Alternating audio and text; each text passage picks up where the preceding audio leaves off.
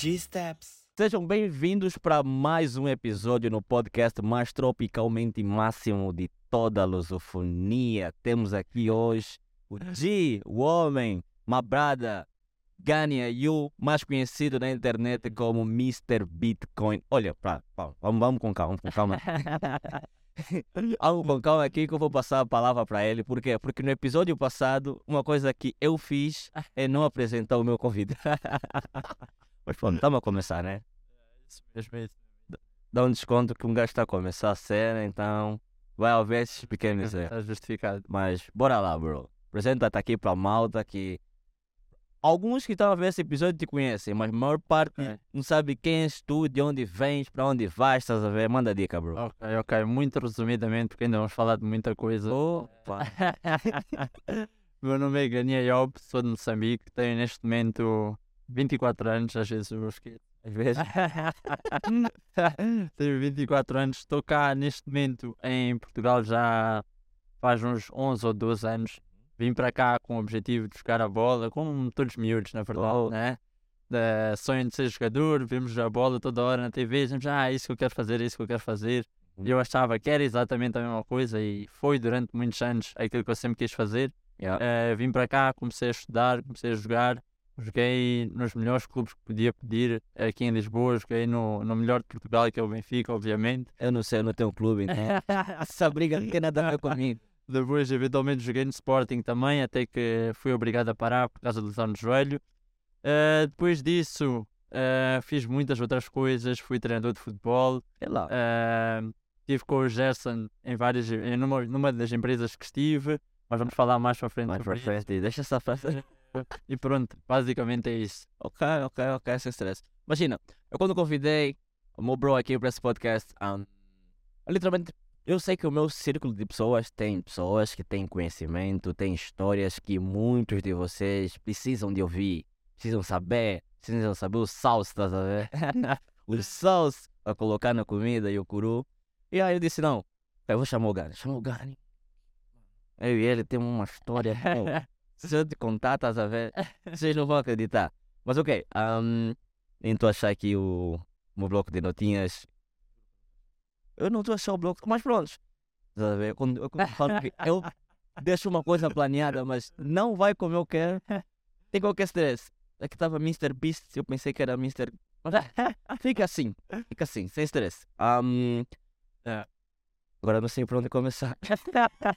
Podemos começar do início, basicamente. Pronto, Nós nos conhecemos. como nós nos conhecemos, é aquela cena. Ahm, como, como ele estava a dizer, nós começamos numa. Imagina, nós ingressamos numa empresa ahm, de Yeah. network marketing, ahm, de trading, para começar a aprender. Todo mundo aqui, todo mundo não. Não sei quanto a vocês, mas nós somos ambiciosos, estás a ver? Yeah. Queremos boas cenas da vida e quando nos deparamos com oportunidades, tomamos aquele, demos aquele salto na fé. E eu entrei numa empresa chamada IM, na, na verdade, na altura era iMarkets Live. É AML, um, lá para 2018 para aí. Um, começamos, eu comecei, um, comecei a fazer o que é suposto fazer, aprender, um, vários eventos. E que 2019? De janeiro de 2019. Janeiro de 2019, Foi quando eu comecei. num evento, no, eh, era o Holiday Inn. Era o, yeah, era o Holiday Inn. Foi a- o primeiro fim de semana depois de eu ter entrado na empresa, na verdade. Eh, tinha acabado de entrar, não sabia nada. Era um miúdo tímido. Não tinha coragem de falar com ninguém. Estava assustado com o que ia ver. Falaram muito de evento, evento, evento, evento. Eu fui ao evento sem saber o que pensar e simplesmente sentei-me no sofá. Estava à espera de, de ver o que, é que ia acontecer, até que de repente aparece uma pessoa toda alegre, a gritar por todo lado. Eu sabia lá quem é que era, de repente era o Gerson. Ok. Ia dizer. Ué, eu não sei. Eu, eu literalmente, quando entrava nos eventos, eu curtia conversar com novas pessoas. Já, já era de mim. Já trago isso desde Angola, tipo, nos escuteiros, novos círculos de pessoas, conversar, conhecer o caraças. Mas nos eventos ah, de network marketing eh, era, era tipo, 10 vezes mais. Yeah. Porque uma coisa que eu entendi é a tua network de pessoas é importante. É teu net worth. Yeah, a tua network é a tua network. E, e eu literalmente percebi isso, que eu queria, a- apesar que as pessoas estavam lá, não faziam parte da minha equipa, eu Yeah. queria conhecer essas pessoas. Yeah, E foi exatamente assim que nós nos conhecemos, literalmente. Nós eh, chegaste, começaste a falar comigo, eu fiquei tipo, uau, o que, que é isto que está a acontecer? E foi só com o flow, foi tipo, ah, este gajo aqui literalmente consegue-me ajudar a chegar a esses níveis. Porque se esse gajo está aqui a falar, provavelmente tem resultados para estar aqui a falar. Até que de repente eu percebi, ok, não interessa quem tu és, nem de onde vens, interessa sim daquilo que tu queres fazer. E foi desde aí que tu começaste a mostrar isso. De repente vi-te em palcos, vi-te a falar, Yeah. vi-te a apresentar. Eu disse, pô, este gajo estava aqui a falar comigo ainda agora. E afinal é ele que é importante nesta empresa. E está aqui super na boa, super humilde, mas E sei, assim- sei que foi aquilo que me chamou mais atenção, honestamente. Foi aquilo que eu, yeah, este gajo é um gajo de sete estrelas mesmo. E, e o engraçado disso tudo, que não tem graça, mas é fixe, ahm, é tu não sabes quem tem o potencial de ser alguém, Yeah. estás a ver? Então não adianta tu empinar o nariz e dizer já não, só falo com certo grupos de pessoas, estás a ver? Yeah. Começar a tentar menosprezar outras pessoas, não, nada a ver. E para aquele rapaz que ele próprio disse, estava sentadinho ali, tímido, não queria falar para alguém, Yeah. a vida deu, a vida deu uma Jesus. vira-volta, mano. Meu Deus, foram dois anos, dois anos e pouco que estive na empresa, foram dois anos de loucura, completa loucura, coisas que aconteceram que eu nunca esperei que acontecessem. Minha primeira semana foi a semana mais louca que eu já tive na, em muito tempo, na verdade. Eu comecei na empresa, despedi-me do meu trabalho.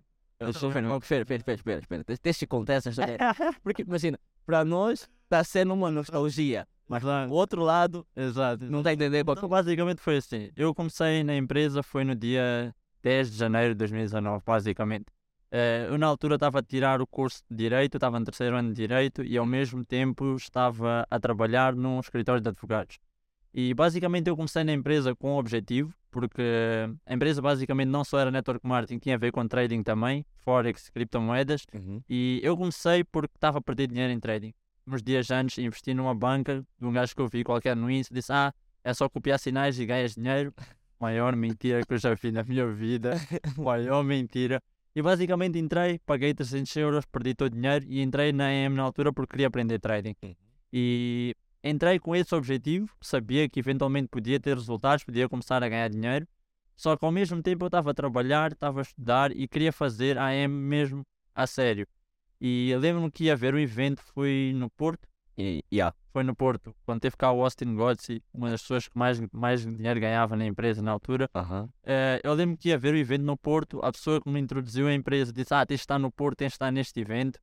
E eu fui tipo: Ah, não posso porque estou a trabalhar, tenho estudos, não sei o quê, não consigo, não consigo, não consigo. Até que eventualmente eles foram para o Porto, vocês todos foram para o Porto. Yeah. E eu estava em Lisboa sozinho e fiquei a pensar: Fogo, eu devia estar lá, eu devia estar lá, eu devia estar lá. Só que ao mesmo tempo eu precisava de ir para o trabalho.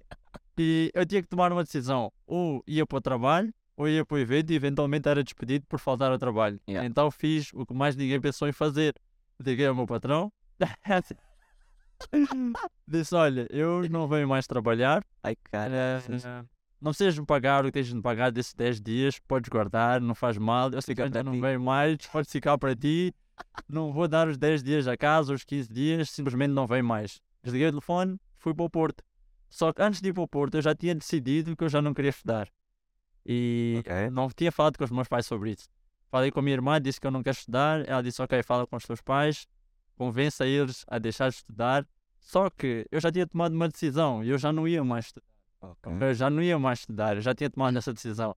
Então, em vez de falar com eles primeiro, a minha primeira opção foi: vou à faculdade, congelo a matrícula e depois falo com eles sobre isso. Foi exatamente o que eu fiz. Cancelei a matrícula, fui para o Porto, fui para o evento, até que voltamos, fiquei sem Yeah. telemóvel porque o telemóvel desligou-se, o PC desligou-se, não consegui avisar nada a ninguém e fui parar no Algarve. Isso foi tudo na primeira semana da empresa, basicamente. Como, como podem ver, foi, foi uma semana cheia de altos, mas nem é só altos. Muitos altos, estás a ver? Muitos altos mesmo, alguns baixos. Para alguém se despedir, tratar a matrícula da universidade, não informou os pais de onde estás. Só fui, Mano, foi só isso mesmo. Te arrependes, te arrependes de algum momento dessas decisões? Epá, honestamente, se eu tivesse que fazer tudo outra vez, sabendo o resultado que ia dar, eu acho que eu fazia mais cedo ainda. Despediam-me antes de começar na empresa, deixava a faculdade antes de começar na empresa para ter mais tempo para dedicar à empresa. Imagina, tu disseste que sabias o resultado que ia dar. Eu sei o resultado que deu. Há quem não sabe o resultado que deu. Qual é o resultado que deu? Pronto, basicamente então para não alongar muito esta história, eh, eu comecei em janeiro de 2019. Uhum. eh, fizemos, despedi-me, comecei, comecei a dedicar mesmo a sério, comecei a bater recordes moçambicanos e alguns portugueses no início do meu trajeto na empresa. Nas primeiras duas semanas já tinha atingido dois patamares, era o primeiro moçambicano a atingir esses dois patamares de forma mais rápida. Havia pessoas com, com arranque mais alto, com patamares mais altos, Yeah. mas eu fui o mais rápido de Moçambique. Ahm, fui para Moçambique, comecei a fazer eventos, fiz o meu primeiro evento no meu, no meu primeiro mês da empresa com mais de 100 pessoas, onde falei para mais de 100 pessoas, nunca tinha falado num evento desses, ah, nunca tinha falado para mais de duas, três pessoas, na verdade, porque eu tinha vergonha de falar. Lembrando que eras tímido. Antes era tímido, exatamente. Voltei de Moçambique, meteram-me numa chamada, inter- chamada nacional, todo Portugal, com toda a equipa de cá, onde falei para cerca de 200 e tal pessoas. E meia hora antes estava a tremer por todos os lados, porque não Yeah. sabia o que ia falar, tinha vergonha do que ia falar, não sabia se ia dar certo.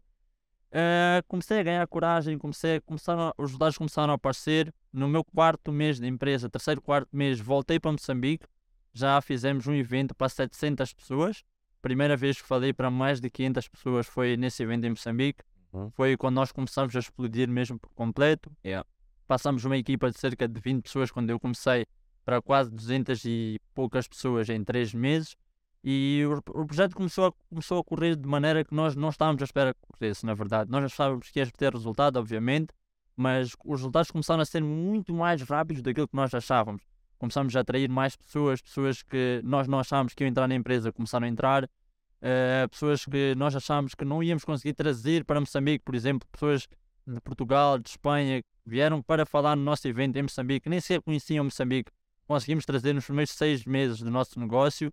Calma, calma, calma. Antes de deixar avançar, vem aquela questão peculiar.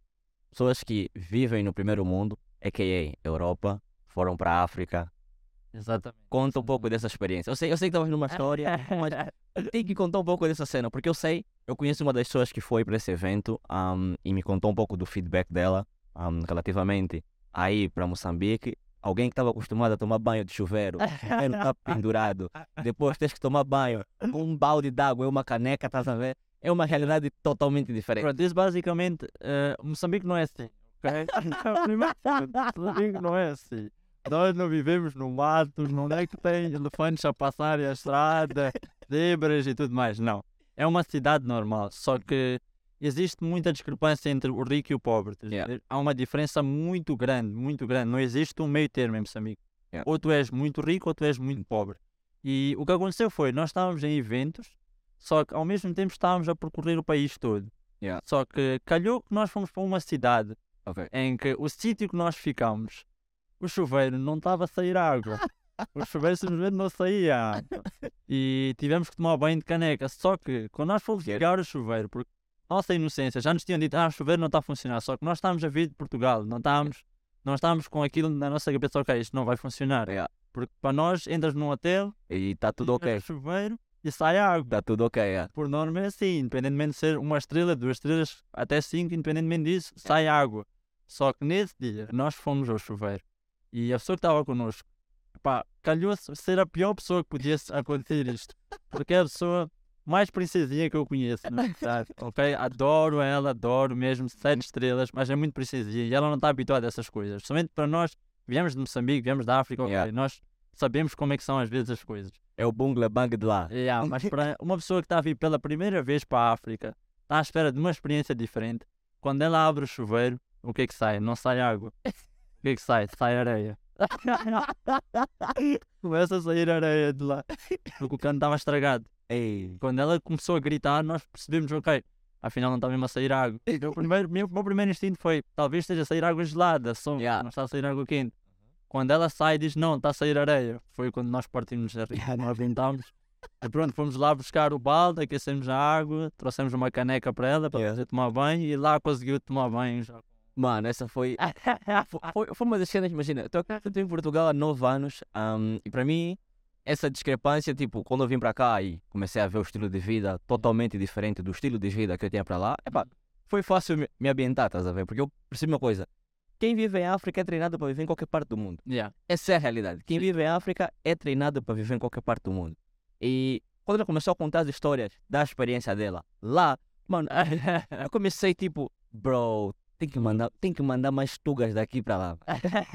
tem que mandar mais tugas daqui para lá. É que eles chegam lá, é, a cena é que todo mundo que vai para lá, primeiro está à espera de, de apanhar animais na estrada. Verdade. É, Aquilo que passam nos filmes, que Yeah. eh, países africanos têm zebras, leões, elefantes, girafas a passarem no meio da estrada. Causa casas de pau, estás a ver? Yeah. Mas isso é verdade na, naquela parte mais pobre do país. Porque é aquilo que eu disse: ah, o rico e o pobre vivem lado a lado, só que um não tem condições nenhumas mesmo e o outro tem condições máximas, tem tudo que quer, tem tudo aquilo que sempre quis, tem dentro de casa. Yeah. E há também casas de palha, mas eh, há muitas mais casas normais do que casas de palha. O que é verdade. Às vezes, só que, eh, pronto, há pessoas que quando vão de cá para lá estão à espera de uma coisa, acabam se assustando um bocadinho, mas depois, obviamente, acabam por gostar. É só ver. Aqui em Portugal tem zonas também pobres e tem zonas também ricas. Só que lá é como tu disseste, é 8 ou 80, filho. Exatamente, não há meio termo. Ou é 8 ou 80. Ou estás muito bem ou estás muito. Ok, já, resol... já resolvemos essa história. Pode continuar com o trajeto do evento. que eu te interrompi lá. Estávamos em que parte do evento? Um, falaste para mais de 200 pessoas. Temos, Ah, acho que pronto. tu Eh, levaste dedicado Portugal e Espanha para lá. Exato, exato. Estávamos, fizemos um evento pronto, de 700 pessoas, levamos pessoas de, de Espanha, que nós, na verdade, eu só via no Insta, nunca tinha falado com essas pessoas. Eh, a primeira vez que me responderam no Insta, na verdade, até fiquei louco, pensei, oh, uau, uma pessoa de, desse nível está tá a responder. É tipo os, os músicos falarem com um Post Califa ou um Drake, estás a ver? Exatamente, Ok. exatamente. Uma pessoa que está a praticar música, um DJ, por exemplo, ir falar com Martin Garrix, por exemplo. Yeah. Para mim era exatamente a mesma coisa. Eu estava em network marketing, estava em trading e estava a falar com uma pessoa que recebia mais de 5 dígitos por mês só nessa vertente daquilo que ele estava a fazer e eu queria chegar a esse nível. Então sempre que, que ele me respondia eu ficava, ficava louco porque era aquilo que eu queria fazer também. Ok. E eventualmente tipo, começamos a fazer eventos, tivemos eh, cerca de 4 eventos em Moçambique, em, em que todos os eventos foram aumentando o número de pessoas, tivemos eventos para 700 pessoas, 800 pessoas, 900, eh, e foi crescendo até que eventualmente surgiu uma oportunidade de fazer uma coisa que eu sempre disse que eu ia ser o primeiro a fazer em Moçambique, que era tornar-me educador da mesma plataforma em que eu estava. Desculpa. Nós estávamos a aprender trading, obviamente que o nosso objetivo era tornar-nos masters naquilo que nós estamos a fazer, porque não há nada na vida que eu faça que não tente dar o meu máximo. Se estou a fazer algo, quero ser o melhor naquilo que eu faço. Posso eventualmente não ser o melhor, mas na minha cabeça eu tento ser o melhor. Posso, posso não ser melhor que o Gerson, por exemplo, a fazer isto ou aquilo, mas para mim eu tenho que me esforçar para ser, não porque eu quero ser melhor que aquela pessoa, mas porque eu quero ser melhor do que eu era anteriormente. E com trading foi exatamente a mesma coisa. Eu comecei a estudar todos os dias, comecei a aprender todos os dias. Durante seis meses eu só dormia duas a três horas por noite porque queria ser o melhor eh, trader de Moçambique. E um ano depois de eu começar, eu comecei em janeiro. Nós tivemos um evento em janeiro de 2020. Foi quando foi dada a oportunidade de ser o primeiro educador moçambicano da plataforma, o segundo educador da língua portuguesa da plataforma. Eh, eventualmente comecei a dar aulas de trading. Passado dois meses, tornei-me no primeiro educador de criptomoedas da língua portuguesa e o primeiro educador de criptomoedas de Moçambique. Ainda não havia nenhum educador. Já estava a espera de algo assim, por acaso. Oh, meu pai.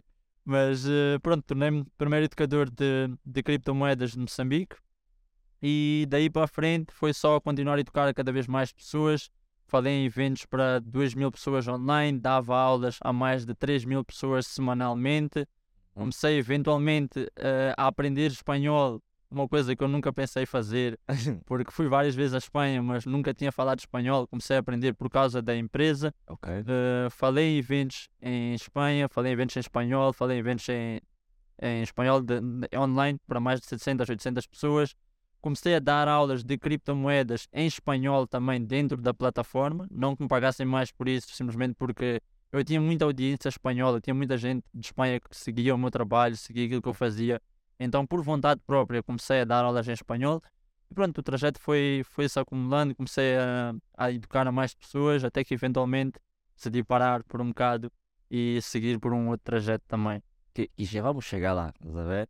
Mas até aqui, como podem ver, valeu a pena se despedir, valeu a pena. Claro, valeu, claramente valeu, porque eh, graças a essa oportunidade de, de, de ter começado essa primeira decisão que eu tomei, ahm, teve efeitos com uma snowball, uma bola de neve, Uhum. por assim dizer. Tu vais tomar uma decisão, a bola é pequena, vai, aquilo vai se acumulando, vai aumentando, vai aumentando, vai aumentando. E para mim foi só aumentando da, da maneira mais positiva possível, porque conheci pessoas que, que até hoje levo para a vida, porque Gerson é uma das- dessas pessoas Yes, sir. das melhores pessoas que eu conheci, eh, pessoas com quem já fiz negócios também depois disso, por causa de- dessas conexões que nós criamos, pessoas que me apresentaram, há pessoas que têm, têm, têm a vida que eu sempre quis ter e me permitiu ver coisas que eu nunca esperei ver em tão pouco tempo e permitiu viver coisas que eu nunca esperei viver em tão pouco tempo. E consigo dizer que, hoje, que em 24 anos estou a viver a vida que eu sempre quis viver. Eh, acredito que há espaço para melhorar, há sim, Uhum. porque há sempre espaço para melhorar, há sempre espaço para criar mais do que aquilo que nós já criamos. Eh, mas se estou satisfeito e se faria tudo aquilo que eu fiz novamente, certeza que faria. Faria várias vezes. Vocês podem ver, não é- é só se despedir, trancar a matrícula e começar a viver do lado do outro, é se esforçar, atenção. É, obviamente, o esforço é, é a chave de tudo. Se, se estás disposto a fazer alguma coisa, tens de estar mesmo disposto a dar o máximo de ti, porque sempre me disseram que se estás disposto a viver uma vida de sonho, tens de estar disposto a fazer o que mais ninguém está disposto a fazer. Só assim é vais conseguir ter a vida que sempre sonhaste em ter. E a partir do momento que me disseram isso, eh, eu nunca olhei para aquilo que eu faço como ser bom naquilo, porque sempre acreditei que hard work beats talent. Eh, eh, então, se tu queres realmente algo, tens de estar disposto a trabalhar todos os dias para estar disposto a fazer o que mais ninguém faz. E foi o que eu fiz, basicamente. Eu só estive disposto a aprender mais do que as pessoas, só estive disposto a praticar mais do que as pessoas, estive disposto a, a, a arriscar mais do que as pessoas. Eu sempre disse: You will never outwork me. Não é possível tu trabalhares mais do que eu, porque eu quero isto mais do que todos. Bom, mas nada. Pronto, eu quando, eu quando anunciei que ia fazer um podcast contigo, mano, ahm, eu tenho um- uma boa audiência em Angola que me cobra, mas me Yeah. cobra com todas as forças dele como fazer trading. Como, atenção, já vi aqui o disclaimer, ok? Não vai haver aqui nenhuma dica de investimento. Se vocês estão a pensar em enriquecer vendo esse podcast, é possível se você tirar a mensagem correta e começar a aplicar, mas não estou a dizer que vai ter dica nenhuma, esquece, bro. Mas vem aquela dica para todo mundo que está aqui, exclusivamente para, bro, ahm, eu quero começar a dar esses passos no mundo de investimento. O que é que eu tenho que fazer? Eh, eu acredito que o primeiro passo é perceber o porquê que tu queres começar, ok? Porque muita gente diz, ok, eu quero dinheiro, ok, tu queres dinheiro, mas se tu tivesse todo o dinheiro no mundo neste momento, o que é que farias? Qual era a primeira coisa que tu ias fazer? Eh, se tivesse todo o dinheiro no mundo, dinheiro já não fosse mais um problema para ti, onde é que tu ias estar neste momento? O que é que tu ias fazer com esse dinheiro? Para onde é que tu ias viajar? Qual é que era o teu próximo investimento? Para quem é que tu ias ajudar? Então, a primeiro, o primeiro passo antes de começar a investir e procurar investimentos é perceber, ok, por que eu quero dinheiro? Ok? Eh, eu percebi que dinheiro, primeiro, é bom e é mau, eh, dependendo de como tu usas, eh, mas tu tens que olhar sempre para o dinheiro como uma forma de ajudar a outras pessoas e não só a ti. Porque tu, obviamente, vais querer ter a melhor vida possível, vais querer ter, vais querer cri- criar condições para ti e para a tua família. Mas depois disso, não estás realmente a criar nenhum impacto. Então, o primeiro ponto é perceber porquê que tu queres o dinheiro. Qual é a diferença que o dinheiro vai fazer na tua vida? Será que é só para gastar e exibir que tens dinheiro? Será que é para pegar nesse dinheiro e ajudar realmente a pessoas e deixar um impacto no mundo? Será que é para pegar e esbanjar só em, em curtições e não sei o que E aí está, e depois de perceberes qual é que é o propósito, porquê que tu queres o dinheiro, aí sim, o que é que tu vais fazer a seguir? Vais procurar mentores. Primeira parte é procurar mentores. Tu, a partir do mês, tens, tens um mentor que te vai explicar exatamente o que é que ele fez para chegar onde ele está, quais são os passos que ele tomou, quais são os erros que ele fez que tu não precisas tomar, Uhum. aí sim tu vais conseguir encaminhar para, para o sucesso em investimentos. E depois é pegares naquilo que já sabes, aprenderes cada vez mais, dedicares cada vez mais e praticares aquilo que eu disse, estás disposto a trabalhar mais do que ninguém. Porque se tu queres realmente algo, alguma coisa, tens de trabalhar. Não vai, não vai acontecer daqui para aqui. Não vai ser f- uma- um esquema de enrique- enriquecimento rápido. Porque aquilo que eu sempre disse, trading e moedas, não é algo que vai fazer rico rápido, mas vai te fazer rico de certeza. Ui! Então tens de estar disposto a trabalhar todos os dias. Da mesma forma que um curso, por exemplo, demo- demo- demoras 3, 4 anos, 5 anos, 6 anos, até teres a licenciatura e eventualmente começares a trabalhar, eventualmente começares a criar o teu rendimento, eh, investimentos é exatamente a mesma coisa. Vais falhar a primeira vez, vais cair, vão dizer que isto não funciona, vão dizer que é tudo um esquema, tu próprio vais duvidar de ti mesmo. Mas aquilo que eu sempre disse é quanto mais te puxam para trás, porque na vida nós somos como um arco e flecha, basicamente, quanto mais te puxam para trás, te puxarem cada vez mais, quanto largarem, mais para frente tu vais. Estás a ver? Então, a sério.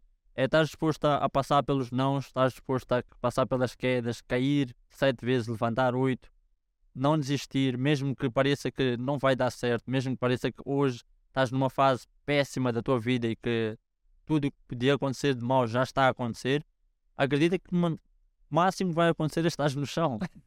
Passar do chão não vais passar. Usa o chão como um impulso para começar a subir na tua vida. Usa o facto de estás em baixo como um impulso para quereres mudar isso que está a acontecer e estar disposto mesmo a aprender, estar disposto a aprender com os teus erros, com os erros dos outros. E aí sim vais, eh, vais começar realmente a ter sucesso na parte de investimentos também. Perceberam de nada. Quem tirou apontamentos tirou. Quem não tirou, volta só a ver o vídeo, estás a ver? Voltar atrás está aí tudo. Está aí todo o salso, vocês podem ter. E imagina, uma cena que eu curti é. ahm, nós dois começamos em alturas.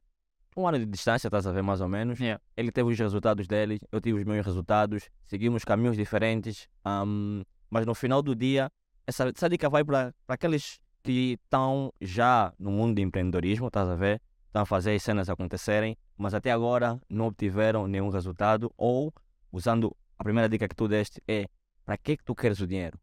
Muitas das vezes ahm, as pessoas se esforçam muito para ter o dinheiro para conquistar, que fazem, ahm, que metem uma âncora no pé, que é assim, eu vou correr atrás dos meus sonhos quando eu tiver dinheiro. Exatamente. Mas tens que perceber que tu não tens que meter essa âncora aqui. Quando tiver dinheiro é que eu vou correr atrás dos teus sonhos. Não.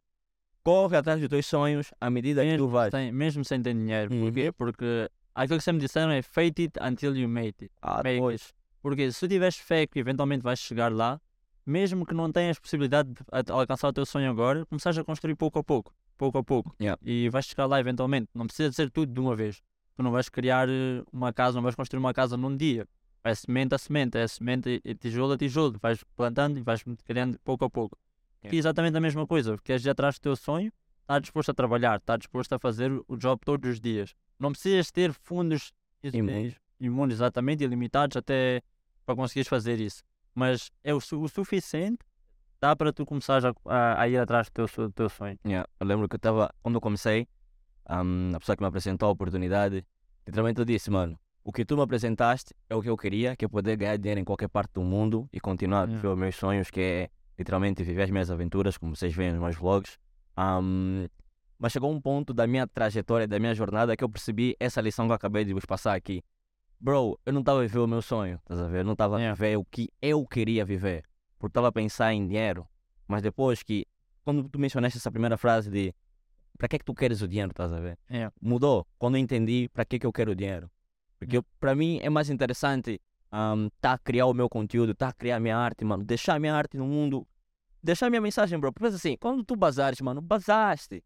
As pessoas vão chorar por ti alguns dias e o curu, alguns vão lembrar, outros vão esquecer. Porque a vida é um sopro, mano. Yeah. Ou estás aqui, amanhã não estás. Exatamente, ah, nem todos vão se lembrar, todo mundo tem, tem a sua vida, todo mundo tem as suas preocupações e obviamente que por mais que seja uma pessoa próxima, tu vais te lembrar dessa pessoa durante uma, um mês, durante um ano, Uhum. durante dois anos. Mas se tu não, não tiveres deixado realmente um impacto na vida de alguém, esquece, tu és esquecido em dois tempos. Yeah. Em um ano, dois anos já te esqueceram. E é isso que eu não quero, eu quero é criar um impacto realmente mesmo, que depois de eu ter vazado, nem que seja daqui a 10 anos, 20 anos, 30 anos, aquilo que for, continuar a ser lembrado por aquilo que eu criei e as pessoas que eu ajudei. Esse é que é realmente o objetivo. Dope, mano. Agora, vem aquela questão. Mano, eu tô ansioso para fazer essa. Eu tava ansioso para fazer essa pergunta, bro. Você não brinca. Por quê?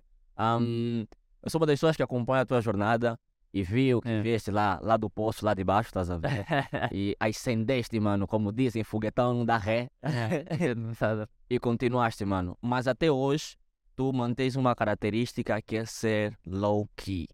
é, Eu, um, eu acredito, eu conheço muita gente que tem dinheiro que, mano, esbanja, quer mostrar que é aquela pessoa, estás a ver? é. Mas tu és a pessoa bué, bué low, bro. Tipo, por quê? Basicamente, ehm, eu sou muçulmano, ok? Yeah. Primeiro ponto. Depois, eh, na nossa religião sempre ensinaram, eh, isto falando do nosso profeta, Uhum. Ahm, ele sempre ensinou-nos a ser humildes. Não importa aquilo que tu tens, não importa aquilo que tu és, tens de ser sempre humilde, porque tens de lembrar que na vida não és só tu, há algo superior a ti. Não sei se, se acreditam em, em Deus ou não, eu acredito. E se Deus nos pôs neste mundo foi por um propósito, ok? Não foi para nós nos mostrarmos que somos os maiores, até porque existe sempre alguém maior do que nós. E se nós formos a ver, sempre que nós tentamos fazer alguma coisa, sempre que nós fazemos alguma coisa, se quer seja futebol, seja jogador de futebol, vai sempre haver um melhor jogador do que tu. Podes achar que és o melhor, está aí o Ronaldo, o Messi, ficaram competindo durante anos, eventualmente chegou alguém e ganhou a bola de ouro e não foi eles. Yeah. Então na vida nós somos sempre assim. Uh, tu vais ser, vai ter sempre alguém que é melhor do que tu. E tu não podes olhar para isso como uma competição, mas tens que aprender, olhar para isso como uma lição de vida. O que é, que é isso? É olhares para aquilo como, ok, se aquela pessoa é melhor do que eu, é porque ele fez por merecer isso. E o que eu sempre aprendi, sempre meu pai sempre me ensinou, é que não importa o que é que tu tens, não importa quem tu és, importa sim quão disposto estás, a, estás de ajudar as outras pessoas. Então o dinheiro nunca foi algo que, que eu olhei para, ah, eu tenho muito dinheiro, posso esbanjar, posso fazer isto, posso fazer aquilo. Não. Se eu estou sozinho a fazer tudo isso, o que, que adianta? Estou yeah. feliz, ok, mas meus amigos não estão. Estou feliz, ok, estou a curtir a vida, estou a viajar, mas estou a viajar sozinho, então não faz muito sentido. Então sempre tentei me manter humilde porque não preciso demonstrar que eu, aquilo que eu tenho ou deixo de ter, o que, é que eu sou ou deixo de ser, porque o meu objetivo nunca foi parecer ser rico. O meu objetivo sempre foi ser rico, não parecer. Sempre foi ser rico para poder ter aquilo que eu sempre quis ter, viver a vida que eu sempre quis viver e poder dar ao, ao próximo também. Porque eu já tive dos dois lados. Já tive no topo da montanha, já vi o que é, é ter todo o dinheiro do mundo, já vi o que é não ter preocupação de dinheiro, já vi o que é se quiseres comprar um telemóvel, saís de casa e ires comprar, quiseres comprar um carro, saís de casa e ires comprar, quiseres comprar uma casa, saís da tua casa e ires comprar. Para casa? Uh, já tive desse lado e já tive do outro lado também de não teres absolutamente nada. E das duas maneiras, meu pai sempre disse: independentemente de quanto, quanto, dinheiro tu tens na tua conta bancária, de como tu és, a tua pessoa em si nunca pode mudar, a tua maneira de ser nunca pode mudar. Porque o dinheiro não, não, não te mostra um outro lado de ti, simplesmente te mostra quem tu és, mas estava escondido. Ver? E se tu deixares o dinheiro te afetar desta maneira, se tu deixares o dinheiro te afetar uh, ao ponto de quereres te mostrar que ah, agora eu tenho dinheiro, ah, agora eu ando com o Lambo, ah, agora ando com isto, ando com aquilo, tu sempre foste esse tipo de pessoa, não vales nada, desculpa dizer-te. Uh, é tão simples quanto isto. Porque dinheiro não te muda, dinheiro simplesmente mostra quem tu realmente és. E se tu fores humilde desde o início, tu vais sempre criar conexões verdadeiras com pessoas, não vais criar conexões com terceiros, porque é isso que acontece muitas das vezes. Yeah. E vais criar laços de amizade e não só. Quando não estiveres bem, as pessoas vão estar lá. Quando tu estiveres menos bem, não, não estou a falar financeiramente, estou a falar pessoalmente mesmo. Não estás bem num lugar pessoal, tipo, teu, mentalmente não estás bem, precisas de um amigo. Se tu criares uh, amizades por, com pessoas só querem o teu dinheiro, na verdade, que andas a esbanjar e só querem estar contigo nessa vida, no final, quando tu precisares de alguém, essa pessoa não vai estar lá. Mas uh, se tu fores humilde o suficiente para criar relações reais mesmo com pessoas, por isso é que se diz relationships e não money shifts, merdas. É sempre assim, é sempre assim. Vai sempre, vai sempre ter, vai sempre ter apoio das pessoas necessárias, vai ser sempre, vai estar sempre com pessoas que querem o teu bem de verdade Uh, e tu também vais sentir exatamente o mesmo amor que tu dás. Yeah. Isso é que é a parte mais importante, sentir o amor que tu dás às pessoas. Dope, mano. Ok. Mano, vocês não têm noção não. que é o que eu falo, mano. Tudo feito com amor é, é retribuído com amor, tá? Exatamente. Que, que essa é a parte mais importante. E se falar, estamos a falar de amor, vamos ter que falar, vocês sabem, quando vocês falam de Gerson, já sabem que Adriana Never Ends e Adriana Never Ends é, é literalmente festejar até não, não só falando de festa, é, é a vibe, é, yeah. é a harmonia, é a irmandade, estás a ver? Mas falando de festas que vamos tocar num ponto muito bonito, maravilhoso, que é um dos projetos que esse gajo tem, que eu curto para caraças, yeah. que é a tua empresa Candy Factory. Yeah. Para quem não sabe, manda bomba, só para só para Basicamente a Candy Factory é a minha promotora de eventos que eu comecei há pouco mais de um ano hum. com dois sócios meus a verdade, Candy Factory, tu nem tens a noção de como é que começou, mano. Candy Factory foi literalmente uma brincadeira. Okay. Foi literalmente uma brincadeira. Então, basicamente foi uh, eh, 2021, depois da pandemia, quando as coisas começaram a abrir, eu faço anos em maio. Yeah. Então, em maio de 2021, as coisas já estavam um bocadinho melhores, os bares já abriam até as 22. Yeah. E eu ia ter meu aniversário e eu, em 2020, já estava a planear uma festa de aniversário em que eu queria chamar DJs para a minha festa. Yeah. Basicamente eu gosto de um estilo, estilo de música, a house music, mas como A nós própria cocotela. Exatamente, a copatela com xarope. então eu queria chamar os melhores DJs de house music para, para o meu aniversário em 2020. Já, tive, já tinha negociado com alguns DJs, nomeadamente o Chanda Monkey, que é da África do Sul, um dos melhores DJs da África do Sul. Yeah. Eh, e queria trazê-lo para cá para tocar numa festa privada de meu aniversário em que só ia ter alguns amigos.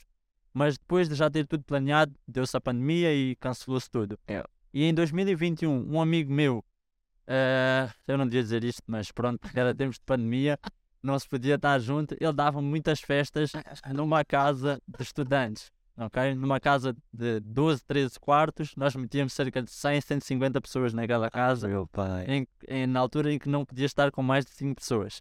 E pronto, lá Sim.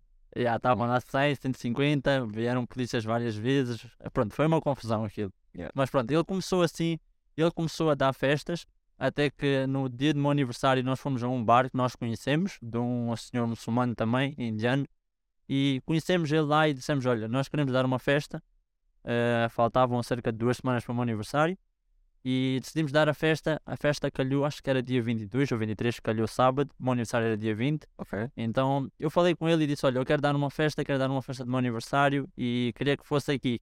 Ele disse: Ok, pode ser, vamos dar a festa e tudo mais. Então eu comecei neste primeiro evento, não com a minha empresa Candy Factory, mas eu é que organizei o evento. Yeah. Ok, Chamei os DJs, eh, organizei o espaço, organizei o flyer, fiz a promoção do evento, fiz a venda do- dos bilhetes e eventualmente demos a festa.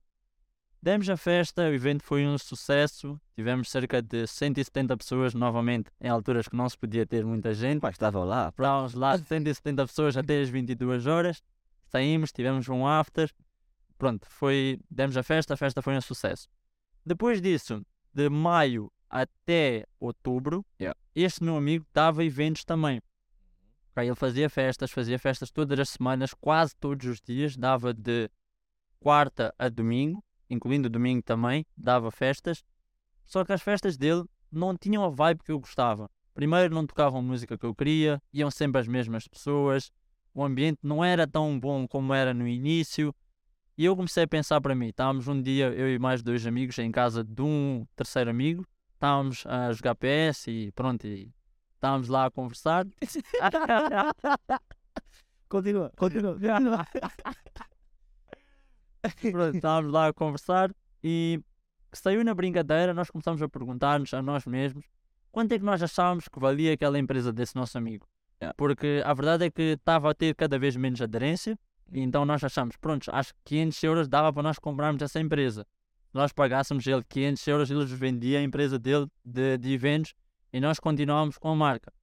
Só que ao mesmo tempo nós começamos a pensar, por que que vamos usar uma marca que já está a cair Yeah. ainda vamos gastar 500 euros. Por mais que não seja muito, ou seja, independentemente disso, vamos gastar 500 euros numa coisa que não nos vai dar o mesmo resultado que Na nós verdade, investimento vale alguma coisa. O Tom Roy estaria errado já. Exatamente. Já estaria péssimo, já estaria negativo mesmo return of investment. Então nós pensamos para nós mesmos, isto tudo na brincadeira em outubro, outubro de 2021. Começamos na brincadeira, ah, vamos lá nós criar uma, uma empresa, vamos dar nós a nossa festa e se correr bem continuamos. Então saiu daí a ideia, mas nós não falamos mais disso. Estávamos em casa desse nosso amigo, Yeah. conversamos sobre isso e deixamos assim por alto, não voltamos a falar porque também estávamos num ambiente de brincadeira e não estávamos a levar aquilo a sério e pronto, deixamos assim. Só que, passado uma semana, chegaram dois DJs de Moçambique. Yeah. Dois DJs de Moçambique e vieram ter connosco. Dissemos: olha, disseram, olha, nós queremos dar uma, uma festa, mas nós não sabemos como dar festa cá. Vocês já deram, bora lá organizar um evento juntos. Então eu entrei em contato com os meus dois amigos, que agora são meus sócios também, na Candy Factory, e disse a eles: olha, existe essa possibilidade, nós damos festa, não temos qualquer custo, não temos que pagar os DJs, no máximo vai ser 50 euros cada DJ. Eles estão dispostos a tocar, bora lá fazer essa festa e se correr bem, vamos dar o próximo passo e quem sabe começamos uma empresa mesmo a sério. E demos a festa, a festa na verdade teve aderência máxima, esgotámos o espaço, tivemos pessoas lá fora, fila, à Esse espera para poderem entrar depois da festa já estar cheia. Éramos cerca de 250 pessoas nesta festa. O espaço só tinha lugar para 180, nós metemos 250. Eh, A festa do Bossa Roça. Pronto, foi exatamente isso mesmo, calor dos diabos. E pronto, a festa correu bem, tivemos lucros e daí começamos a conversar sobre a empresa de forma mais séria. Uhum. Passou de uma brincadeira, tivemos o evento e eventualmente pensamos, ok, bora criar a empresa, bora criar algo sério e começamos e vamos ver onde é que vamos parar. A empresa na- ori- originalmente não ia chamar Candy Factory, ia chamar Party Factory, ok? Party Factory, só que quando eu vi o nome eu disse que não pode ser Party Factory porque isso pensam que é só festa, festa, festa e Yeah. eventualmente parece uma cena de crianças. Party Factory, Ah, e, foi, logo e foste logo pro doce. logo para o doce. Porquê? Epá, porque primeiro nós gostamos de. As festas normalmente nós criamos sempre um ambiente mais. mais. eh, Nós, nós as festas normalmente, se tu fores, de ver sempre, nós temos sempre doce na entrada. Yeah. Tem sempre chupas, pastilhas e pronto. Eh, e com, como era eh, o, o, o tema das festas, das festas, as músicas das festas eram house music, fazia sentido ser Candy Factory por causa daquilo que, que as pessoas faziam lá na festa. O Então, conceito que estava lá Sei, na festa. na festa. Então decidimos ficar pelo Candy Factory, criamos o logo, começamos a Candy Factory, lançamos em novembro, demos a nossa primeira festa em dezembro, eh, já era a nossa segunda neste caso, mas a primeira com o nome Candy Factory. Calma aí, calma aí, eu cortar. Ahm, é uma marca registrada? Ahm, É, é, Ok. é uma empresa totalmente registrada, com alvará e tudo, cá e em Moçambique, já está tudo legalmente registrado, não podem roubar o nome. ok? Não é só pensar, não, vamos criar um logo, vamos postar no Instagram também impresso. Esse- Né? Isso, não é- isso não é assim. Não é assim, não é assim. E, eh, primeiro foi, na verdade, a primeira festa nós não tínhamos nada ainda, não tínhamos licenças, não tínhamos nada, só tínhamos o nome, a marca e tínhamos objetivos. Yeah. Demos a primeira festa, fomos para Moçambique sem conhecer o mercado de festas lá, sabemos como é que são as festas Porque vocês festejavam. Yeah. exatamente, porque temos as festas, mas a organização do evento em Moçambique não tínhamos a noção de como é. É a mesma coisa que és torcedor de futebol e estás a falar, ah, eu sei como é que essa cena Sei funciona. que é, compra um clube e pronto, está feito. Ok. Não é assim. Há muita coisa por detrás que nós nem sequer percebemos que existe na organização do evento. Muita logística que, quando eu comecei a perceber, comecei a ter cabelos brancos, como vocês podem ver.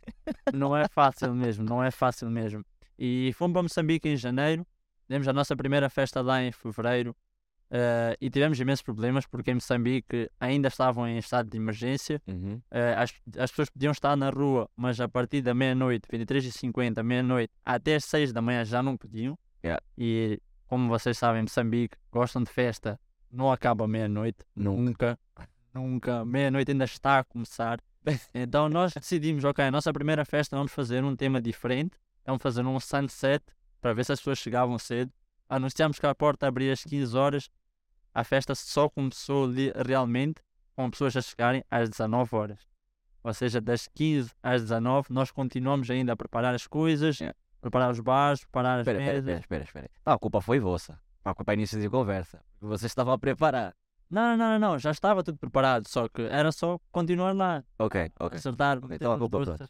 É mesmo atraso do africano, ok? Não, é atraso do africano. E todo mundo já sabia que a festa não ia acabar à meia-noite. Yeah. Porque na semana, uma semana ou duas semanas antes, houve um outro evento em Moçambique, uma outra festa de um amigo meu, que a INAI, a INAI basicamente é a polícia de lá que vai controlar eventos, Yeah. eh, foi lá e fechou a festa às 23h50.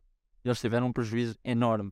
Então nós já sabíamos que existia essa possibilidade de fecharem a nossa festa. Yeah. Então a nossa festa não, inicialmente não ia começar às 15, inicialmente ia começar às 20. Nós é que antecipamos, anunciamos o horário, 15 horas de abertura de portas, eh, abrimos as portas às 15. Houve muita gente que veio buscar as fitas, porque nós tínhamos um horário, eh, um preço até às 20, Yeah. depois das 20 outro preço, e depois da meia-noite um terceiro preço. Ou seja, Calma aí, vocês já sabiam que iam vos fechar. Já, já podiam vos fechar às 23. Vocês metem o preço depois da meia-noite. exatamente, Ok. porque há sempre aqueles aventureiros. ah, talvez não fechou, vamos lá até lá. Vivendo no risco. Yeah, vivendo no risco e nós fechámos a porta na meia-noite, na verdade, legalmente, Yeah. mas não foi isso que aconteceu. Então, houveram pessoas que vinham buscar as, as fitas às 15 para pagarem menos, havia pessoas que vieram depois. Pronto, o evento começou. ah, a INAI supostamente era para vir. Faltou muito pouco para vir, só que em Moçambique tudo funciona com dinheiro. Ah, pois. Dinheiro Dinheiro, oh, Consegue- dinheiro fala todas as línguas. consegues fazer tudo. Então o que é que nós fizemos? Basicamente pagamos duas carrinhas de polícia para ficarem lá na festa. Uma na entrada da rua da festa, porque aquilo era eh, perto da praia, mas uma zona mais afastada, onde ninguém conhecia e nem todos os carros chegavam. Então os carros da INAI não chegavam lá. Yeah. Os carros deles eram baixos e aquilo era terra batida, então não chegavam. Ok. Então metemos a polícia no início da rua, que era para nos avisarem quando eles estivessem a vir. E depois vinha sempre em frente, à direita, que deste lado era a nossa festa. Tinha mais uma carrinha de polícias na entrada da festa, para o caso da INAI vir. Esta polícia que está aqui dizer, nós acabamos de chegar no local e estamos a fechar a festa. Enquanto ele já estava lá desde as 15 horas a controlar a festa, basicamente. Ai, caralho. E pronto, demos a festa, eh, achávamos que não ia encher, porque já eram 18 horas, 19 horas, e eventualmente começou a encher. É. A festa foi até. Nós tínhamos que fechar a- à meia-noite, a festa foi até às 6 da manhã. Sim, senhora, rodó. 6 da manhã. E só acabou às 6 da manhã porque nós é que mandamos desligar a música porque estávamos cansadíssimos. Estávamos a trabalhar há quase 24 horas, eu Yeah. e mais dois sócios. Estávamos lá desde as 9, 10 a preparar tudo e já era dia seguinte, 6 da manhã, ainda tínhamos que fazer fecho de contas, tínhamos que ir fazer umas contas a casa, ir depositar dinheiro porque foi muita coisa foi paga em dinheiro também. Yeah. Então tínhamos que contar o dinheiro para ver se não tínhamos sido roubados, tínhamos que contar as fitas. Basicamente havia muito trabalho ainda para ser feito depois da festa. Nós fechamos as, as portas às 6 da manhã. Houveram pessoas ainda que ficaram lá, mesmo depois da equipa de manutenção vir desmontar, Yeah. desmontar as luzes, as colunas e tudo mais. Houveram pessoas que ainda ficaram eh, até tudo isso estar limpo, até nós saímos. Quando nós saímos, ainda tinha cerca de 20 ou 30 pessoas lá dentro e foram as últimas pessoas a saírem. E pronto, demos a nossa primeira festa lá em fevereiro, correu bem. Voltamos depois em maio, onde já demos, já com tudo sem problema nenhum, já sem Covid, sem nada, já podemos dar festa legalmente, Yeah. eh, já de todas as licenças ter tratado. Demos uma festa para 1300 pessoas. 1300 pessoas numa das maiores discotecas africanas, a maior discoteca em Moçambique. Agora foi a pergunta. Deu sold out o evento? Yeah. Nós tivemos, tivemos que fechar a porta mais cedo, eh, tivemos que vender bilhetes mais caros na porta para evitar que as pessoas entrassem, porque já não tinha espaço para se andar. Acha... Pera, pera, pera. Tu achas que em África se preocupam com isso? É claro que não, é claro que não. Mas até pode aumentar o preço, eles vão pagar. Exatamente, foi o que aconteceu. Porque imagina, nós tínhamos preços, eh, nós trabalhamos sempre com guest list, nossas Yeah. festas na Candy Factory. O que, é, o que é que nós fazemos com guest list? Tu tens nome na guest list, tu pagas menos, ok? Mas pagas menos até certa altura. Uhum. Ou seja, nesta festa, a nossa guest list, por exemplo, eh, já não me lembro, do- já não me recordo dos valores dos preços, mas guest list normal era 15 euros, vamos supor, porque era na moeda de Moçambique. E a guest list VIP era 30 euros. Yeah. Ok? Mas a guest list abria das 19 até as 23. Das 23 até 1 da manhã já não tinha guest list e já era preço normal. Yeah. Então, se tu chegasse na guest list, naquela hora da guest list, pagavas 15 euros, entravas normal, 30 no VIP. A partir daí, pagavas um outro preço. Vamos supor que era 25 euros normal, 45 VIP. Pagavas esse preço até 1 da manhã. A partir da 1 da manhã para a frente, até a festa fechar, Yeah. o preço do normal subiu para o dobro do que era inicialmente. Ui! Ou seja, 30, 35 euros no mínimo. Yeah. E o VIP passou dos 25 para 50, 60. E todo mundo estava a pagar porque queria Só que a festa estava a acontecer, estava muita gente na festa. E em Moçambique, quando tu dás uma festa, normalmente há sempre mais do que uma festa no mesmo dia. Yeah. E no dia que nós demos festa, haviam oito festas. No mesmo sítio, na mesma zona, Na mesma cidade, ok? oito festas diferentes, num espaço de no máximo 20 km. Oito festas diferentes. Só o que aconteceu? A nossa festa era a festa que tinha DJs mais internacionais, as outras só eram DJs nacionais, e os mesmos nacionais que iam tocar nas outras festas foram iam tocar na nossa também. Então o que aconteceu? Acabaram por não ir para essas festas. Houve uma festa que não teve nenhuma pessoa, eh, tudo o que estava lá teve que se fechar e não se usou. Ok. Eh, houve uma festa que foi do outro lado da ponte eh, que também não, também não teve quase aderência nenhuma e houve ao mesmo tempo para além das festas estava a haver um evento de drifts de carros Pronto. em Moçambique, em Maputo e esse, esse evento era a cerca de 5, 6 minutos do nosso, da nossa festa e acabava à meia-noite então o que aconteceu? Todo mundo que foi àquele evento. veio para a nossa festa. Só que a nossa festa começou a ficar muito cheia e nós tentamos sempre que nossa festa tenha sempre uma boa vibe. Uma experiência boa para todo mundo que está lá. Exatamente, para tu gostares de estar na festa e quando saís de lá dizes, ok, Candy, cria uma festa como deve ser. As festas da Candy Factory dá para ir porque tem um bom ambiente, gostas de estar lá, divertes. Não se trata só de lucro. Exatamente. Faria mais sentido, imagina, se fosse alguém ganancioso, faria mais sentido só lucrar, empurrar todo mundo para dentro. Porque não estão preocupados com o ambiente que cria-se lá dentro. Ok. Mas no nosso caso não foi isso. Quando nós vimos que o VIP já, já quase não se andava e o normal já estava demasiado cheio, já não conseguias passar da porta até ao palco sem desbarrar com as pessoas, nós decidimos, ok, os preços agora vão triplicar. Yeah. Ou seja, o preço normal, em vez de ser 15 euros, as pessoas estavam a pagar 60 euros para entrar no normal. E o VIP, em vez de ser 30 euros, as pessoas estavam a pagar 120 euros para entrar no VIP. Só que o moçambicano gosta de festa. O moçambicano não se interessa com isso. O moçambicano não vai vestir, tomar banho, vestir, pôr perfume para chegar na porta Isso é e barra. voltar. Porquê? Porque Moçambique é pequeno. Maputo, então, é pequenino. Se alguém te vir na porta e tu não entrares, vão falar de ti. Vão falar de ti. Vou dizer, fogo, aquele gajo foi até lá, ficou na porta, barraram-lhe e ele não entrou. E na semana seguinte tu já sabes que vais encontrar com essa pessoa, então vais gozar com essa pessoa, ele vai ser gozado. Então, independentemente do preço que nós estávamos a praticar, havia pessoas chegavam, pagavam. Havia pessoas quando eu já não queria mesmo que as pessoas entrassem. Yeah. Eram pessoas que eu achava que não, não podiam estar na festa mesmo. Eu dizia, ok, bilhete 15 mil meticais. 15 mil meticais são 200 euros. Um bilhete normal, um Pronto. bilhete VIP. Yeah. Ah, não podemos, eu pago. Vou ficar tipo, vai pagar 200 euros para entrar. Não é consumível este valor. Ah, não, não podemos, não podemos, eu só quero entrar. Essa, essa cena de ter uma festa muito hype, é tipo o Projeto X. Yeah. ver? É tão bom, as pessoas. Eu acredito que o marketing foi feito já dentro. É o people lá dentro a dizer que aqui está dope. Nós estávamos, os vídeos estávamos a fazer também, então criou muito hype. As pessoas de fora viam os vídeos, viam o ambiente que estava e queriam estar lá. E depois também foi a segunda festa que houve naquela discoteca depois da pandemia. Ok, Então, as Então- pessoas já queriam ir para lá. tive essa ideia agora. Fica a sugestão, fica aqui a ideia no ar. Baseado no que acabaste de dizer, que é criado os vídeos e criam hype, quando puderes organizar uma festa em que na porta tiver um telão a mostrar o que está dentro, era top, mano. Quem te vê naquela fila, naquela fila, chorar para entrar e fica tipo, oh, bro, Eu quero estar lá. eu quero Tá, entrar. tá. É isso que acontece, porque a nossa festa, por exemplo, nós começamos a promoção, nós, nosso marketing de, de eventos é muito forte, na verdade. Eu orgulho muito do marketing que nós fazemos, eh, estou muito satisfeito com aquilo que nós temos estado a fazer, porque temos tido muita aderência e muitas coisas. Nosso, nosso Insta, por exemplo, os posts que nós fazemos, os flyers, chegam a muita gente. Então, em eventos assim, eh, atingimos números loucos. Por exemplo, nessa festa, a nossa conta do Insta, por exemplo, tinha cerca de 1800 seguidores, nem isso na altura. Só que nós atingimos cerca de quase 80 mil contas no Insta.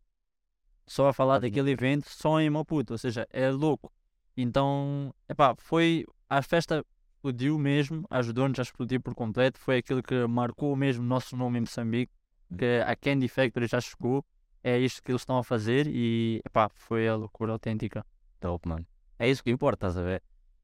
É uma das cenas que eu curto. hum, perceber que muitos de vocês têm medo de criar empresas. E podem, podem ver uma empresa foi criada tipo na brincadeira. Yeah, foi literalmente isso. Foi, nós decidimos, ok, vamos criar, vamos criar, vamos criar nas brincadeiras. Eventualmente começamos mesmo, demos, demos o passo.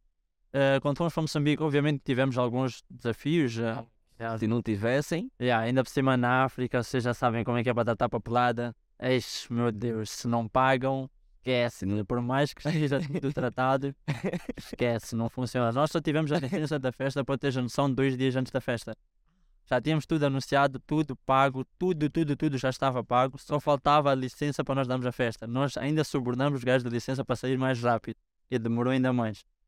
Porque a licença era para ter saído três semanas antes da festa. Saiu dois dias antes. ok, parece, para quem está essa, essa, essa- esse termo aqui, subornar, mano, it is what it is. Uma das cenas que eu Yeah. entendi hum, quando eu tive que tratar documentos para vir para Portugal também. Que se você não conhece alguém dentro que te faça o corredor, meu irmão, você vai esperar. Você vai esperar. Nesses países assim, em que o salário mínimo são 70 euros, tudo que vier é sempre bem-vindo. Então, Todo é bem-vindo. exatamente, tudo extra é bem-vindo. Então, vão sempre optar sempre por fazer uh, ways, como nós dizemos em Moçambique. O sistema sempre arranja uma forma da rodana funcionar. Exatamente, exatamente isso, exatamente isso. Mas pronto, tivemos esse evento, correu tudo bem, graças a Deus, tivemos um bom lucro. eh, e depois começamos a continuar a criar eventos. Neste momento temos eventos marcados este ano. eh, tivemos já a primeira festa em fevereiro cá em Lisboa e temos eventos planeados até ao fim do ano, eh, até novembro, neste caso vai incluir um festival no final do ano em Moçambique. Coisa boa. Pronto, tem a novidade, qualquer cena, já sabem. Exato. Vocês ou- Ouviram primeiramente aqui, no podcast vezes que ouviram foi exclusivo. Assim. ok, uma das cenas, eu sei que já estão aqui há muito tempo e vocês ouviram falar do Mr. Bitcoin, mas até agora não tocavam na palavra mãe, Bitcoin. o Bitcoin. É. Manda vir, mano. O que, é que, o que é que tens a dizer nessa altura do campeonato? Porque acredito que muita gente anda a chorar, mas nessa altura do campeonato, qual é a visão que tu tens? Pronto, eu, eu gosto muito de falar de Bitcoin. Eu, quando começo a falar de Bitcoin, peço desculpa se me alongar demais desde já, ok? Porque é meu amor, eu costumo dizer, it's bem. Eh, Eu gosto muito da criptomoeda, gosto muito de criptomoedas. Todos que me conhecem Hum. sabem que eu sou fanático por Bitcoin, principalmente. E quem não me conhece vai começar a perceber isso mais também. Eh, basicamente, eu comecei a investir em Bitcoin em 2019. Yeah. Foi quando a Bitcoin ainda valia cerca de 3, 4 mil dólares. Uh, foi quando eu comecei a perceber-me da criptomoeda. Já tinha ouvido falar, já tinha tentado estudar, mas sem sucesso. Uh, 2019 foi quando eu comecei mesmo a tentar perceber o que é criptomoeda, qual é as possibilidades daquilo que vai acontecer. E se nós formos a ver nos dias de hoje, tudo aquilo que nós falámos em 2019 que ia acontecer, Bitcoin ia se tornar uma, um método de pagamento global, já está a acontecer, já podes pagar uh, na loja da Apple, já podes comprar um telefone com Bitcoin. Estádio da Luz uh, foi dos primeiros estádios cá. Acho que foi o primeiro estádio em Portugal a implementar uh, pagamentos em criptomoedas. Yeah. Podes comprar bilhetes, merchandising, tudo com pagamentos em criptomoedas. E eu sempre acreditei muito naquilo que a Bitcoin ia se tornar. Uh, eu sempre disse que até 2025 a Bitcoin passa sem dúvida do milhão de dólares. Uh, neste momento, muita gente pode pensar é loucura. Já estivemos mais longe disso acontecer, é verdade, uh, e já estivemos mais perto também. Bitcoin já esteve a 65 mil dólares, obviamente que ainda é um bocadinho longe do, do 1 milhão, mas está a caminhar para lá. Aquilo que eu quero que vocês percebam da Bitcoin, que muita gente não percebe, uh, e que depois, quando vê Bitcoin a subir e a descer, fala sempre: é crypto is a scam, uh, cripto não dá nada, Yeah. uh, sobe muito, mas desce muito. Mas se nós formos a ver desde que foi criada, desde que Bitcoin foi criada, o ponto mais baixo em que ela esteve todos os anos, no ano seguinte, ela superou esse ponto mais baixo. O que é que eu quero dizer com isto?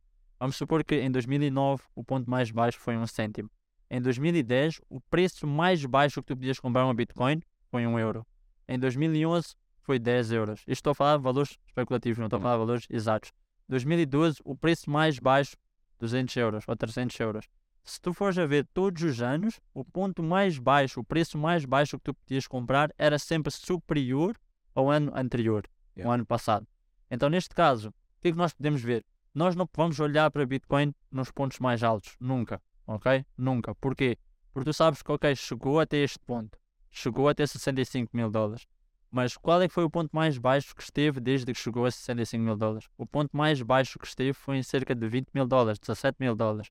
Um ano, se nós formos olhar para 2019, o ponto mais alto que tinha estado em 2019 foi quanto? 12 mil dólares. Dólares. 12 mil dólares em 2019. Em, 2000, e- em 2016 chegou a 18 mil dólares, 19 mil dólares. Foi Yeah. o ponto mais alto.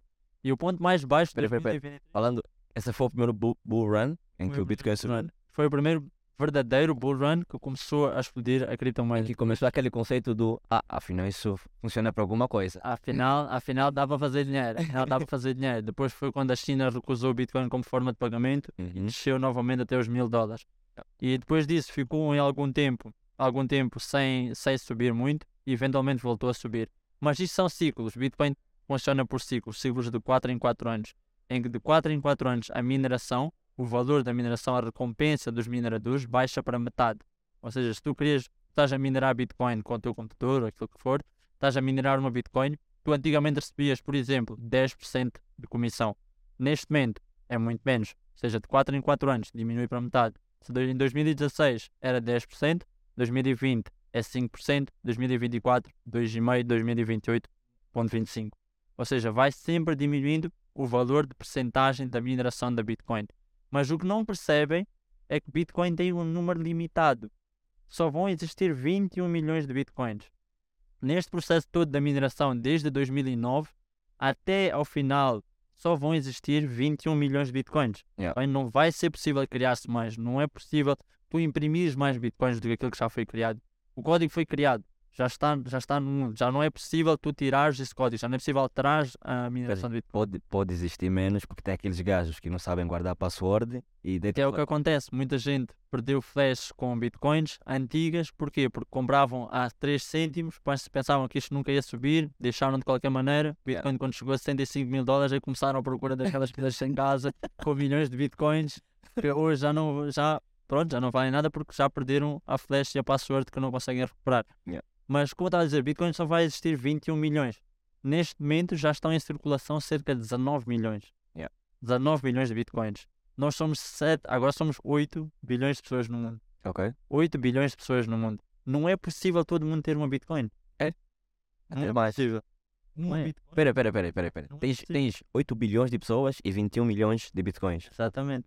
É possível. 8 mil milhões de pessoas. Ah, ok, percebi, percebi. Não é possível esquece. teres, Yeah, yeah. teres uma Bitcoin. Então sou uma Ok? Então o que, é que vai acontecer? No mundo em que nós estamos a viver, em que neste momento estamos na era completamente digital, tudo o que vocês fazem é digital.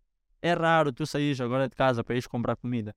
Yeah. E vês com fome, o que é que tu fazes? Uber Eats, Glovo. Yes, sir. Queres sair de casa, o que é que fazes? Não ligas para o táxi, pegas no telefone, chamas um Uber e vais. Queres comprar bilhetes para alguma coisa? Não vais até o cinema para comprar bilhetes para o cinema, compras online e vais ao cinema, no máximo.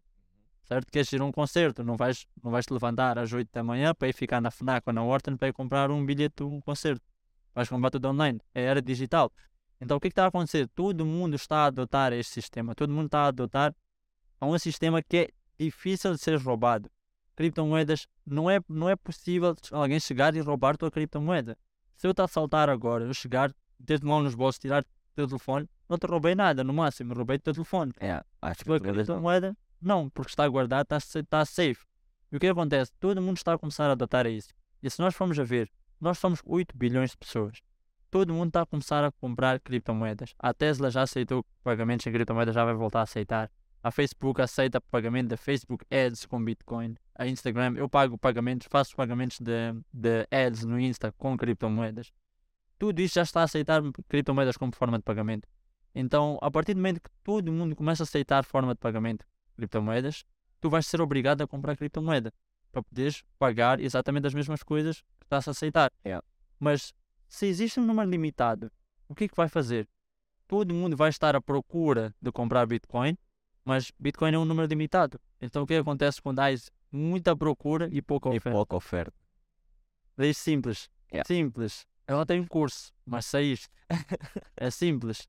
Vai fazer o quê? Com que o preço de Bitcoin começa a subir.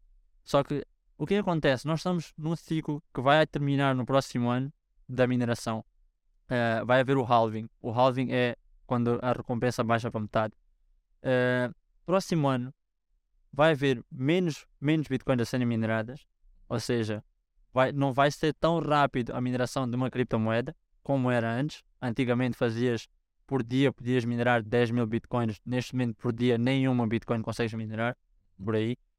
Então, vai fazer com que a procura comece a aumentar cada vez mais, porque é, é aquilo que está a acontecer, a evolução que nós estamos a viver. Estamos a adaptar-nos cada vez mais à era digital e as pessoas vão querer continuar a comprar criptomoedas, vão querer continuar a investir em criptomoedas. E eh, o meu conselho, atenção, isto não é nenhum financial advice, Ah, pois. ok? Não é nenhum financial advice. Não tomem isto como aquilo que eu vou dizer que ah, é extremismo, tem mesmo que fazer. Não, ok? Cada um sabe de si, cada um sabe daquilo que é, é capaz de fazer, tem Uhum. possibilidade de fazer. Mas o meu conselho, o meu conselho, caso vocês queiram, atenção, não é financial advice, volto a repetir, porque isto é muito importante eu repetir isto, porque depois não quero que mandem mensagem, ah, perdi a casa, ah, perdi o carro. Não. o cão. Ah, pedi o cão para comprar. Não. Meu, meu, meu, meu, meu conselho: invistam aquilo que vocês puderem investir, que sabem que não vai afetar as vossas contas nos próximos 5 anos. O que eu quero dizer com isto? Estejam dispostos a investir e a esperar o tempo que for necessário.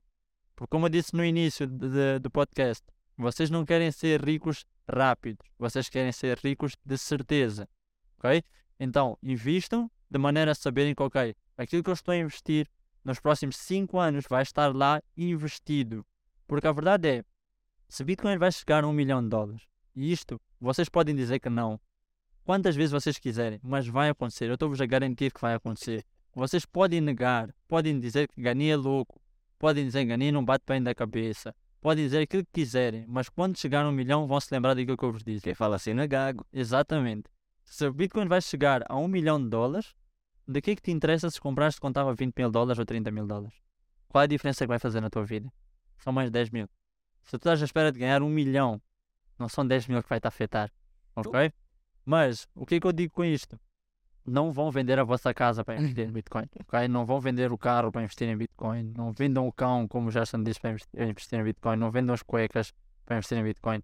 Invistam aquilo que vocês estão dispostos a investir esperar 5 anos sem afetar a vossa vida normal, sem afetar o vosso.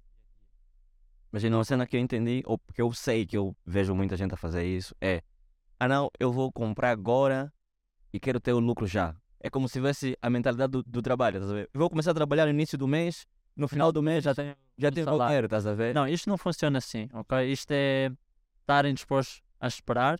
Se querem algo que não seja tão longo prazo, tentem trading.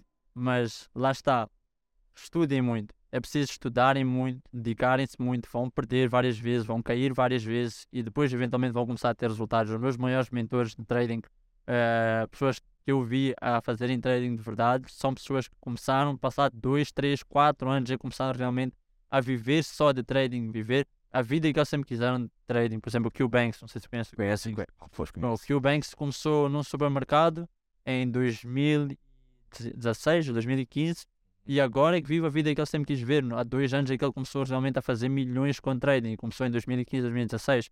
Ele só começou a fazer em 2020, 2020, 2021. Já era sério. Mas lá está, esteve disposto a passar por isso, esteve disposto a aprender todos os dias. E com criptomoedas é exatamente a mesma coisa. Porque 10 anos vão passar. Independentemente daquilo que vocês façam neste momento, 10 anos vão passar. Uh, desde que eu comecei trading até hoje, já passaram 4 anos. Eu não, nunca pensei fazer trading. E já passaram 4 anos, já vivi tanta coisa de criptomoedas. E 10 anos vão passar também. Uh, não são 2 mil euros que vão mudar a tua vida em 10 anos, mas podem ser o que vai mudar daqui para a frente. Vai ser o início daquilo que vocês estão a fazer. Vão investir 100 euros, vão investir 200 euros, mas invistam o valor que vocês sabem que, ok, estou disposto a guardar este dinheiro até mais 10, 15 anos se for preciso. Todo o dinheiro que eu invisto em criptomoedas, eu sempre disse que eu só vou tirar quando o Bitcoin chegar a um milhão. E não tenho pressa. Uh, porque se vai chegar a um milhão, por que eu vou querer tirar agora? Prontos. É aquela cena de ter essa mentalidade correta. Isso é, é uma cena que eu vi o Gary Vee a falar. Um, as pessoas não são pacientes.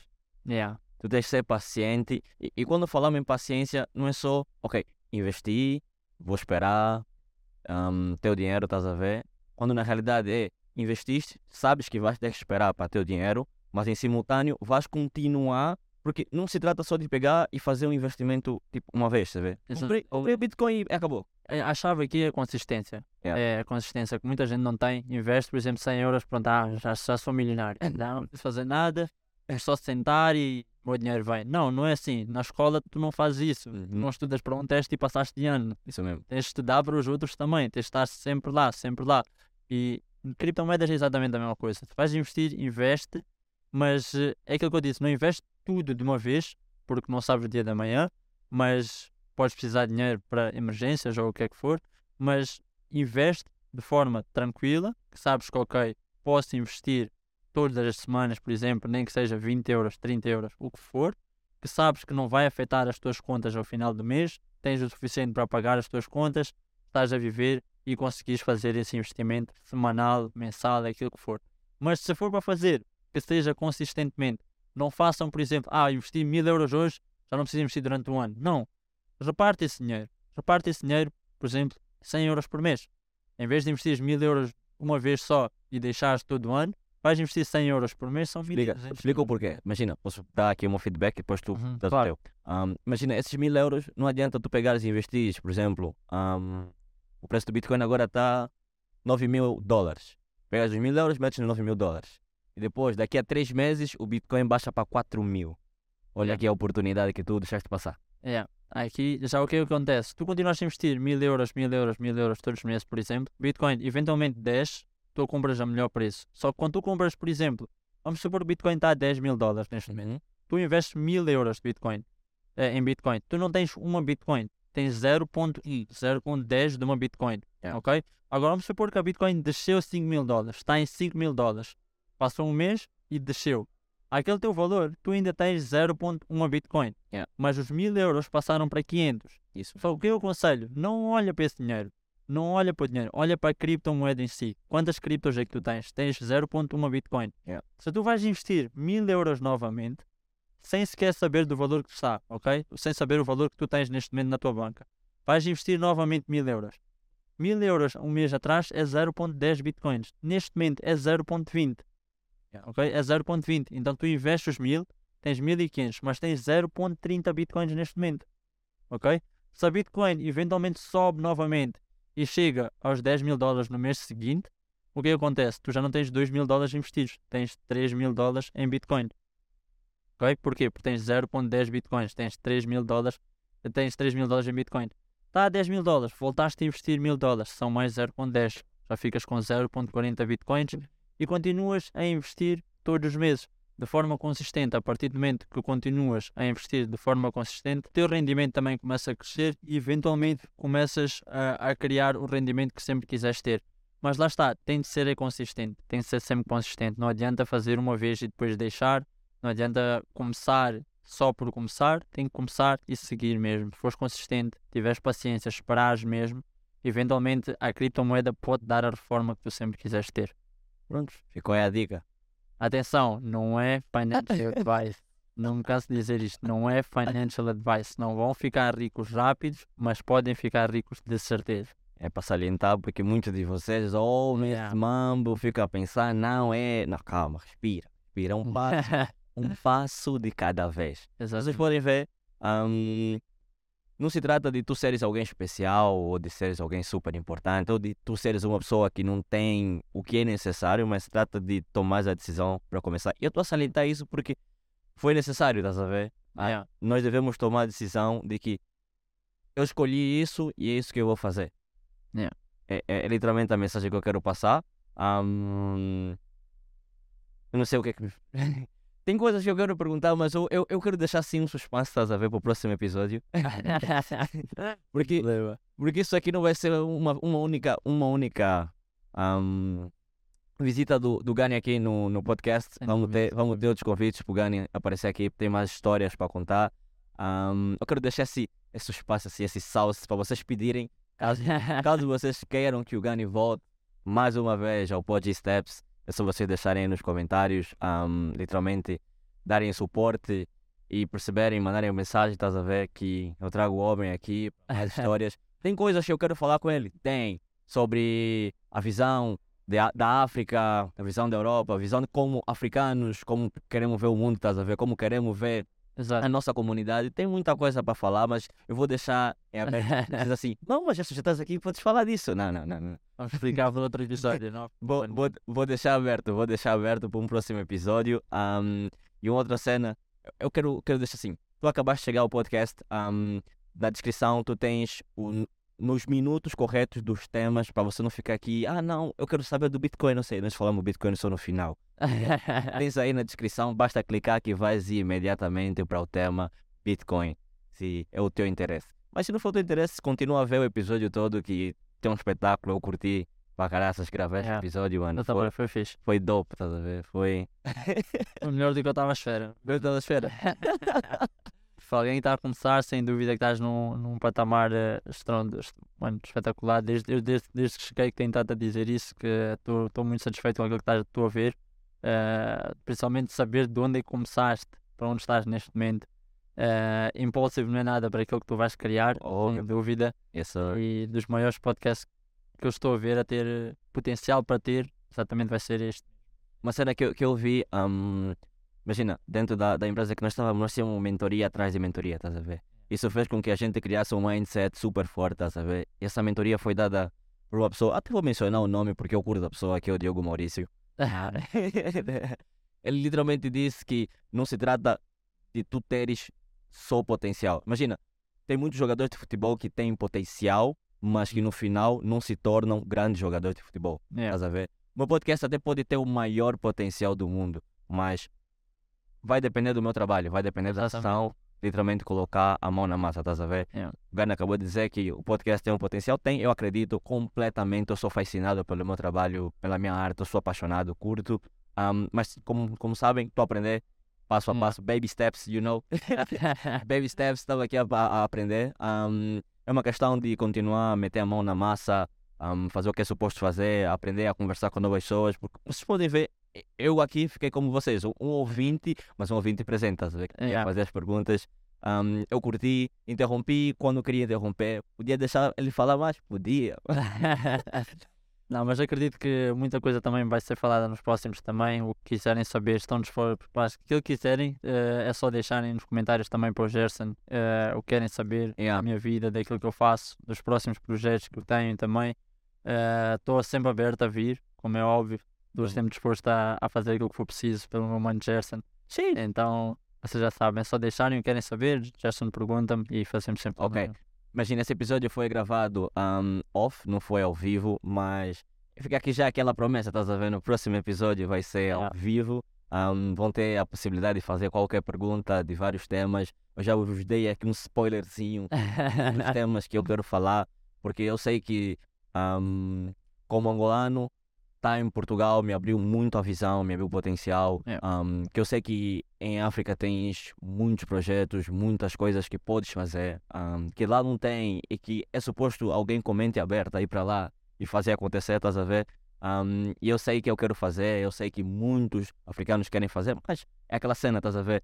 Ficas Yeah. com o pé atrás, tipo, Sempre, tem sempre aquele receio de será que vale a pena? Será? Por que, que eu tenho que ser o primeiro? Não pode ser um outro, tá? Yeah.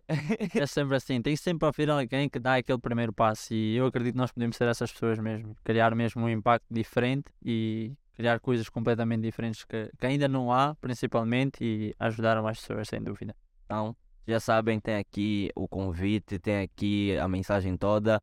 Ficam ligados, esse foi o segundo episódio do Pod Steps. Para todo mundo que curte a vibe, curte, já sabe, a tropicalidade máxima aqui da tropa.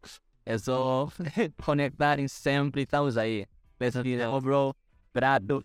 Mais uma vez, para ser presentes. Vamos aí, bora.